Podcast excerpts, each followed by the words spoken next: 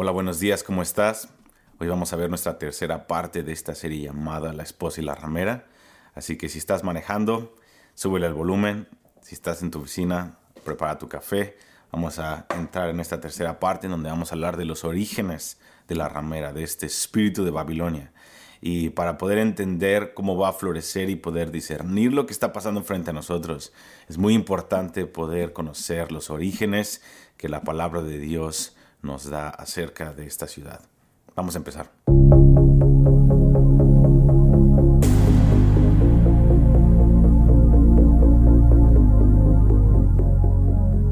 Ok, voy a hacer un resumen. Eh, en la primera sesión vimos Zacarías capítulo 5 y vemos esta mujer que se va a poner a Zacarías 3 y 4, que es la iglesia, sacerdotes y también este movimiento de oración y vemos como Satanás tiene su contraparte en los últimos tiempos y se le edifica una casa en, en, Irak que es eh, lo que puede ver Zacarías capítulo 5 que literalmente se le va a edificar a esta mujer eh, una, un templo, una casa eh, en, en Zacarías capítulo 5 y eso es lo que vamos a ver un poco hoy.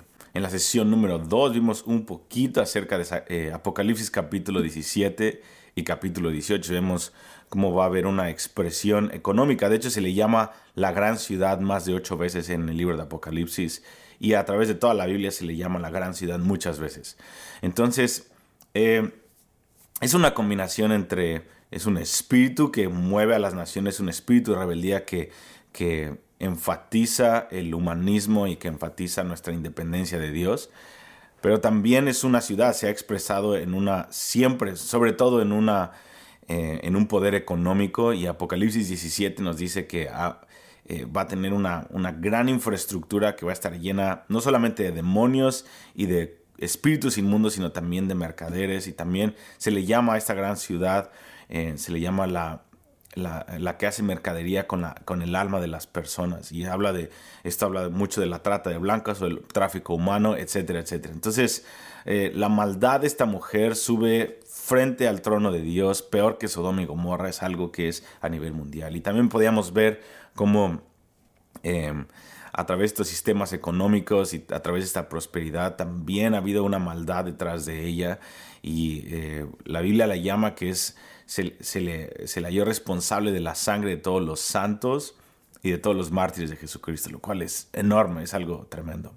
Así que hoy vamos a ver los, los orígenes de esta, de esta ciudad, que también es un espíritu, que también es un sistema económico y, em, y es muy importante conocer los, los, inicios porque es, por ejemplo, yo, yo, yo, me puedes conocer aquí, pero si nos sentáramos una semana hablar todos los días y pudiéramos eh, contar nuestras historias, yo podría tomar mi buen café y podría decirte de dónde soy, de qué ciudad, específicamente de qué delegación de, de, México, eh, cuando me mudé a Cuernavaca a los nueve años y a, qué escuela fui, cuáles fueron algunas cosas que fueron difíciles para mi vida. Y te puedo dar cosas que fueron un parteaguas para mi vida, cosas que traumaron mi vida, cosas que fueron una mis caídas, puedo darte también de mis historias de cómo Dios me redimió en muchas cosas y Tú después de una semana conocerías quién soy yo y podrías entender mis actitudes, podrías entender el por qué y tal vez eh, aún predecir cosas que voy a decir o cómo voy a reaccionar a diferentes situaciones debido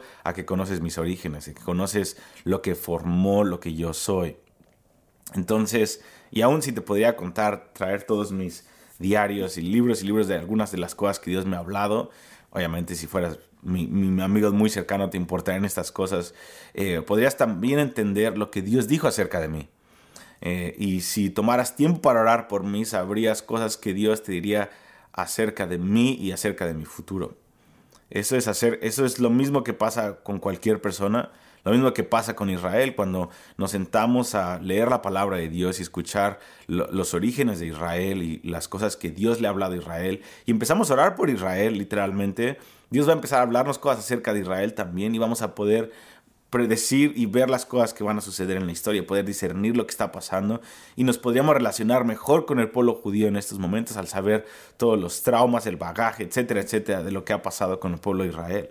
Por eso estudiar más nos ayuda mucho más a ser mejores instrumentos de Dios para la obra que Dios tiene en cualquier área de la sociedad.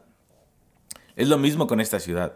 Esta ciudad tiene un origen, hay cosas que Dios ha hablado acerca de esta ciudad, Dios tiene un plan para esta ciudad, hablando de Babilonia.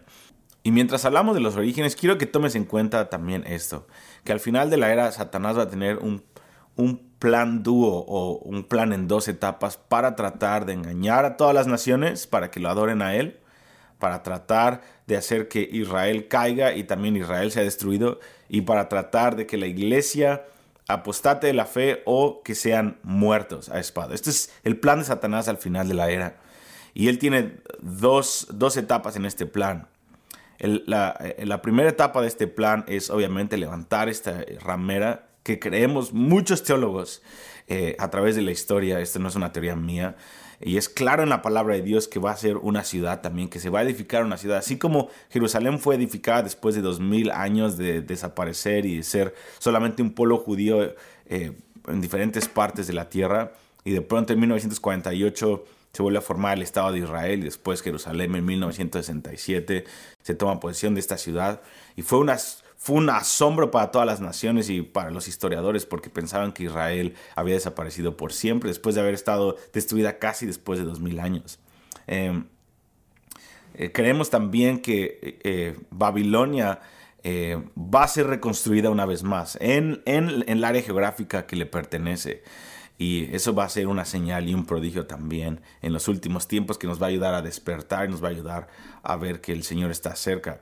Entonces, el primer, la primera etapa del plan de Satanás para hacer todos, todo este rollo de, engañar a las naciones es levantar esta ciudad con una prosperidad tremenda. Y podemos ver lo que vimos la, la, la, sesión pasada, que Apocalipsis 17 nos muestra una mujer que es próspera, una mujer que tiene mucho, está adornada de plata, de piedras preciosas.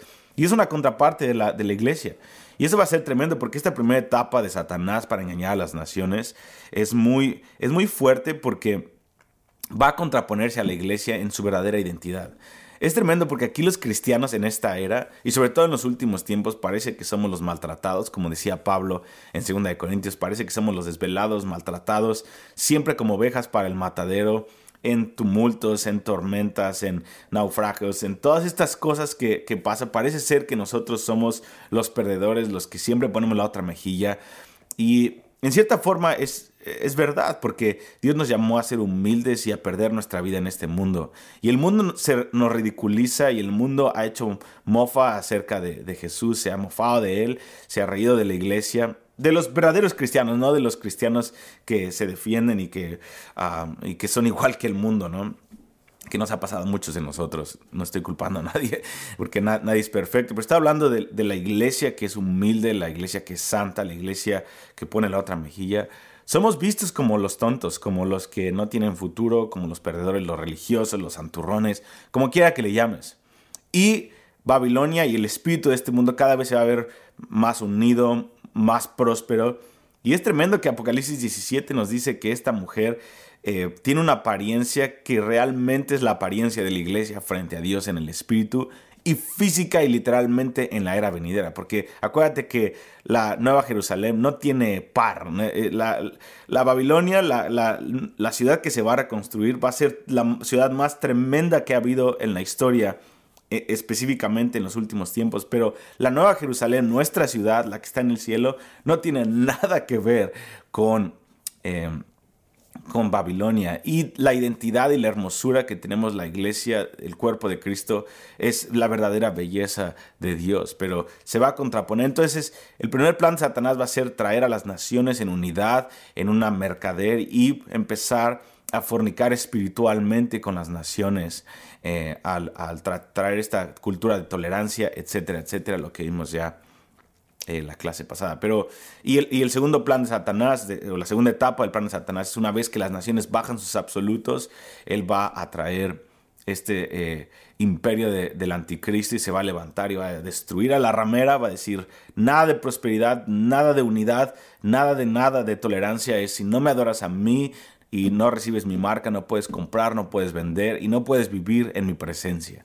Y va a ser, se va a convertir en movimiento militar. Y eso es, eh, tengo más información de eso. Tomamos 60 días, de hecho, en, en casasdeoración.com, 60 días para examinar capítulo por capítulo del libro de Apocalipsis y fue interesante. Si quieres inscribirte, casasdeoración.com y ahí puedes eh, meterte para estudiarle. Tenemos cientos de páginas de notas y, tú puedes y tú puedes entrar ahí. Ok, vamos a hablar un poco de los orígenes, que es el punto de hoy. Me, tengo una introducción muy larga. Y te recuerdo que la sesión de la próxima semana vamos a hablar de, las, de los engaños y las seducciones de esta ramera. Entonces esta ciudad tiene un origen, un origen perverso en el libro de Génesis.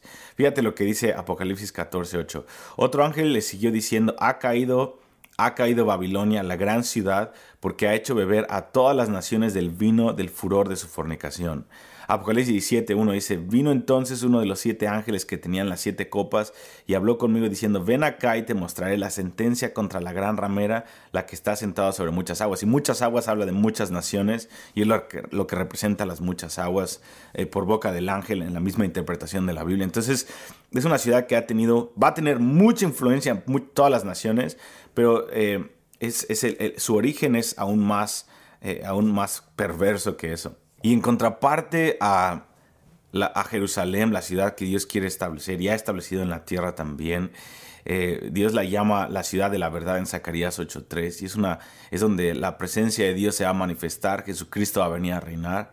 Pero por otro lado, Babilonia eh, eh, siempre desde el principio buscó su independencia de Dios y buscó una un camino rebelde en contra de Dios y se lo podemos ver. Eh, su historia comienza en Génesis capítulo 9, versículo 18 al 28 y también en, Génesis 10, versículo 6 al 20 y en Génesis 11, versículo 1 al 9. Ahí es donde puedes encontrar la raíz de Babilonia. Es fascinante escuchar esto porque nos da el... Eh, eh, establece el tono de la rebeldía de las naciones y establece el tono que estamos viendo florecer en Hollywood, estamos viendo florecer en la mayoría de los artistas y en la mayoría de los movimientos humanistas que se están levantando en este momento. Podemos ver la radiografía, su historia completa en esos capítulos que te dije de Génesis. Y todo esto sucede como consecuencia del decreto de Noé a Canaán, como resultado de la deshonra de su, de su hijo Cam. Recuerdan que él descubrió la, la, la, la, desnudez de su padre. Y esto, esto fue muy fuerte para Dios porque Noé estaba representando a Dios. Él era el hombre de Dios, la vasija que Dios había utilizado para salvar a la tierra es la vasija. Era el hombre, el único hombre justo que Dios había encontrado, el único amigo de Dios en toda la tierra. Entonces, él se, cuando se embriaga y está desnudo y su hijo Cam se burla de él, eso fue algo, un pecado muy grave para Dios. Era como descubrir la, la, desnudez del siervo de Dios y burlarse de Dios. Entonces, desde el principio hay un decreto de parte de Dios para Canaán, que es toda la descendencia de Cam.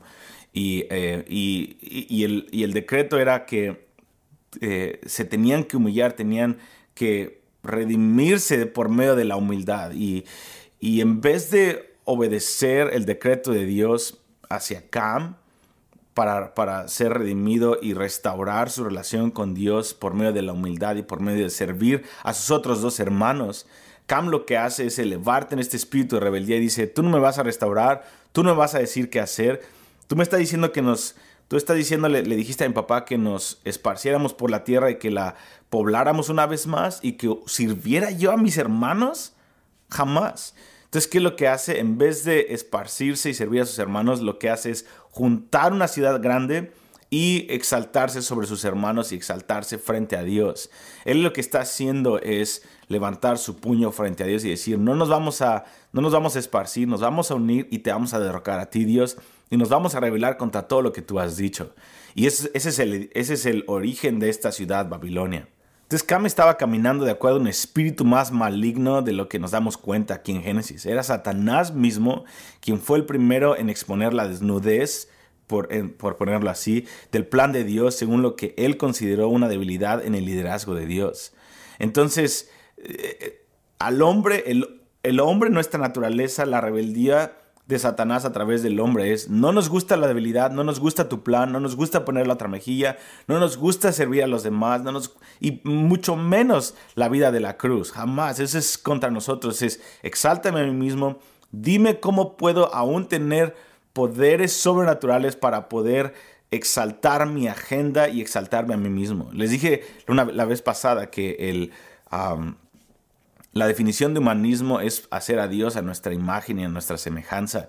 Y eso es lo que pasa. Y de hecho vemos que, ah, vemos que lo que ellos empiezan a hacer es esta torre de Babel.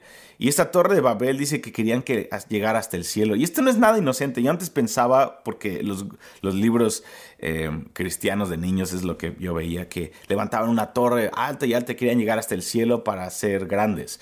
No, déjame decirte lo que estaban haciendo. Lo que estaban haciendo en pocas palabras es de que ellos, y nos dice la tecnología que estaban utilizando en ese tiempo, y eran ladrillos. O sea, la misma Biblia nos, da nos deja en claro que, que eran ladrillos. O sea, tú no puedes hacer una torre de ladrillos y llegar hasta la estratosfera. Ese no era el punto. Ellos lo que estaban haciendo era una, era una, una torre, una cierta como pirámide, un lugar en donde ellos querían, eh, eh, por medio de orgías y por medio de, de, cosas que estaban haciendo con brujería, ellos querían tener acceso al segundo cielo, querían tener acceso a lo que ellos habían perdido en Génesis 6. Vemos en Génesis 5 y 6 que el hombre que tenía relaciones con ángeles, tenía relaciones con demonios y estaban mezclados, había mucha brujería y había muchas cosas que eran terribles. Eh, y había una cierta puerta, un portal con el mundo espiritual, había lo que hoy llamamos brujería. Y, lo que también muchas drogas le dan acceso al hombre, que es la marihuana, y todas estas drogas eh, eh, le dan acceso al hombre a un mundo espiritual y muchos de ellos se pierden y hay están todos endemoniados debido a que las drogas te dan una puerta en tu alma al mundo de los demonios, y esa es la verdad. Entonces lo que ellos hacían era, estaban buscando, era que después de que Dios destruyó a los, a, los gigantes en la tierra y destruyó toda esa situación, ellos estaban buscando tener una puerta abierta. acuérdate que Babel, Babel quiere decir en hebreo confusión, pero en babilonio eh, quiere decir puerta abierta del cielo. Ellos estaban buscando una puerta abierta al mundo espiritual. ¿Y, por qué es importante ver esto? Es, terrible. Dios los confundió obviamente y nos da el, en su misericordia los diferentes idiomas, los lenguajes para esparcir la maldad del hombre. Pero lo que estaba pasando, eh, lo que está pasando en estos tiempos es literalmente lo mismo. La, maldad está eh, surgiendo a otro nivel y los niveles que hay de maldad es tremendo. Por ejemplo, hay mucho más gente en este tiempo en brujería y en drogas que está entrando a niveles eh, de, perversión que no hemos visto antes. Aún la realidad virtual por medio de los juegos y de todos estos muñecos sexuales que hay ahora que son robots y son androides que saben tu nombre. La gente millonaria está comprándolos y está metiéndose con, con robots ahora, con animales y está utilizando orgías y drogas y todas estas cosas que son el, apóstol Pablo nos dice que ni siquiera tenemos que mencionar en, detalles porque eh, eh, ensucia nuestro espíritu.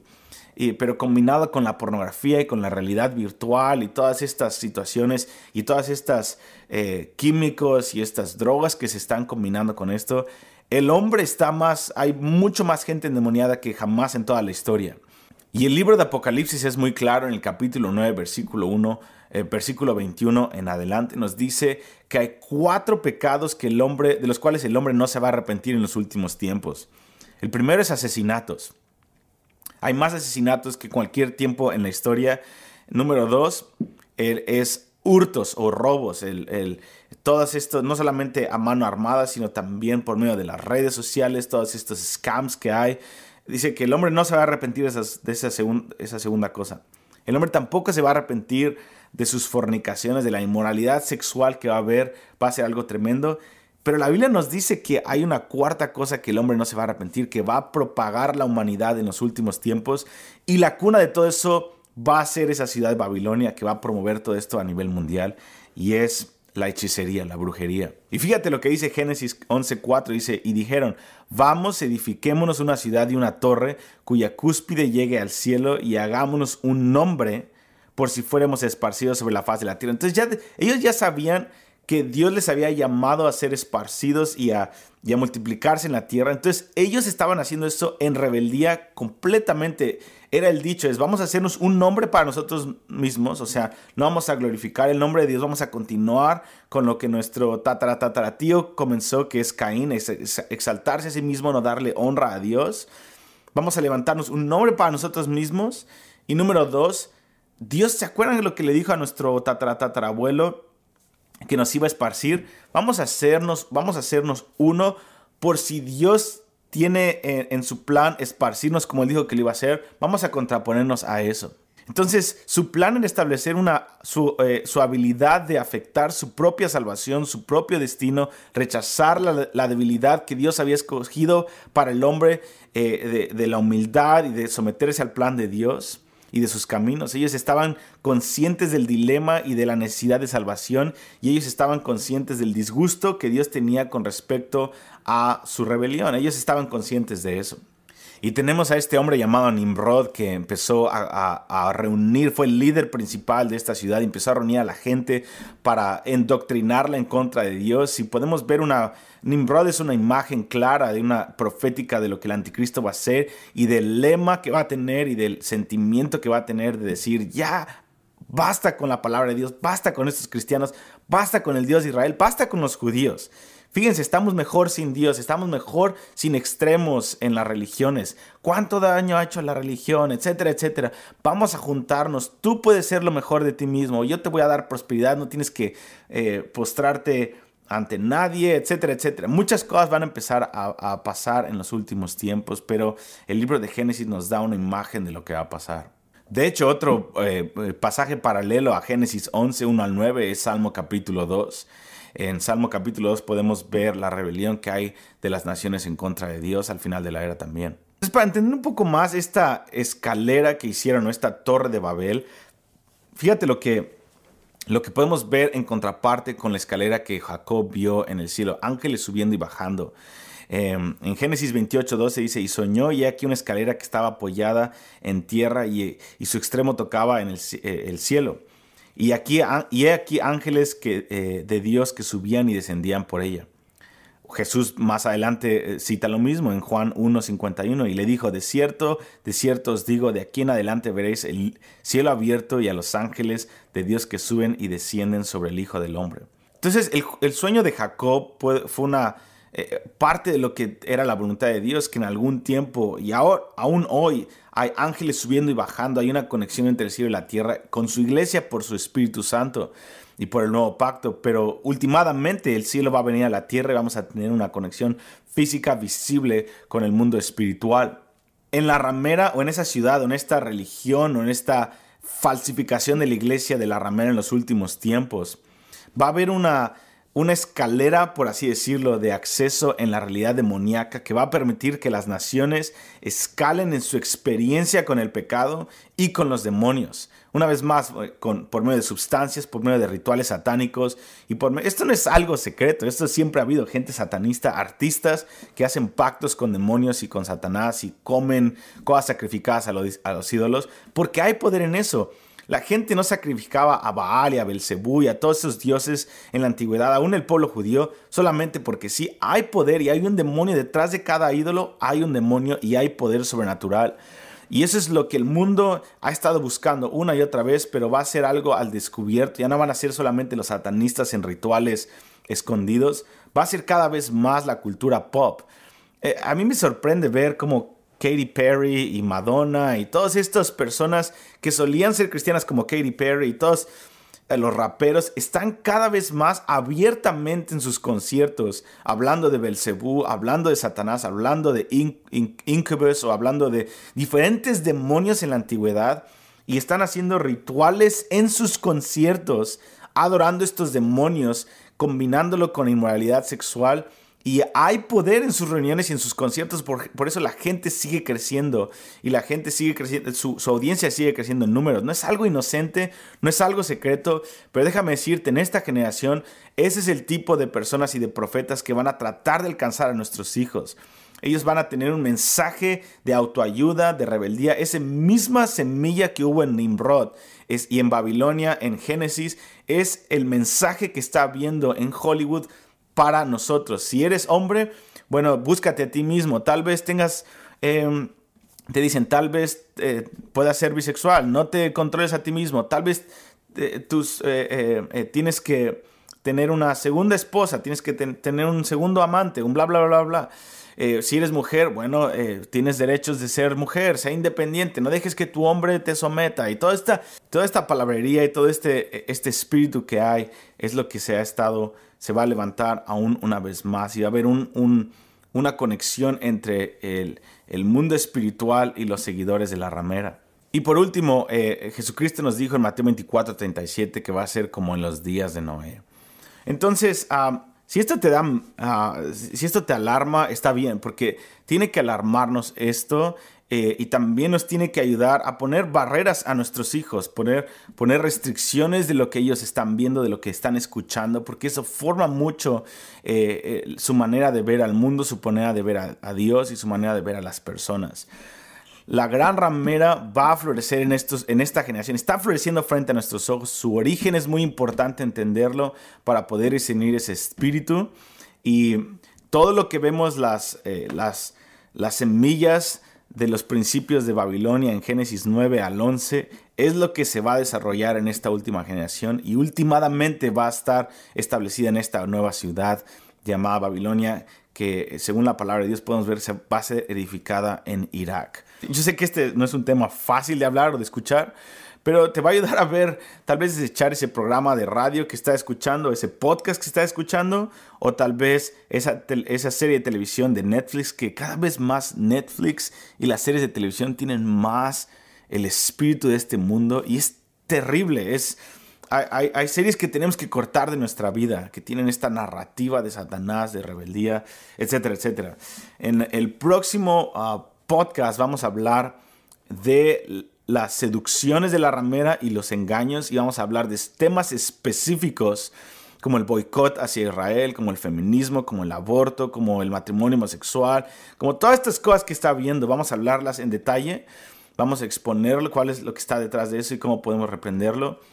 Y en la última, última sesión, en nuestra última parte de esta serie, vamos a hablar del ADN de la esposa de la verdad, de cómo eh, en el meollo de la batalla de estas dos ciudades entre la iglesia y la ramera, en el meollo de todo esto va a ser la identidad de Jesucristo. ¿Quién es Jesucristo? Y vamos a hablar de quién es Jesucristo para nosotros, cómo podemos propagar la verdad y plagarla en todas las partes de la tierra y contraponer a la ramera. La iglesia va a ganar, la verdad va a ganar. La verdad nos hace libres, la verdad va a ser libres a muchos y la verdad va a fluir a través de ti y de mí. Dios te bendiga y nos estamos viendo la próxima semana. Hasta luego.